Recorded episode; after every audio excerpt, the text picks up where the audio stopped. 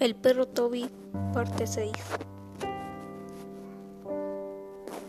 El niño le dice, mamá, ¿qué haces?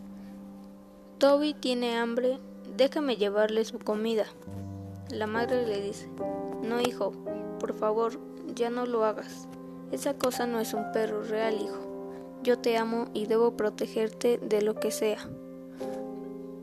Mamá vendrá a buscarlo y entrará por ti. Dámelo ahora.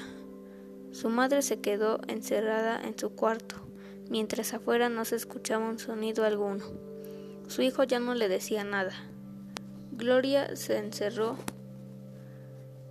se, se acercó a la puerta y por un pequeño espacio forzando su mirada para ver qué pasaba. Sin embargo, lo que sí pudo escuchar fue a su hijo abriendo la puerta de la entrada al parecer hablando con su mascota. Hola Toby, ¿cómo estás? Siento mucho lo de tu comida, pero no te enfades. Mira, mi mami te la quiere dar hoy. Anda, sube a su habitación, ella te la va a dar. Sube y regresa a jugar conmigo.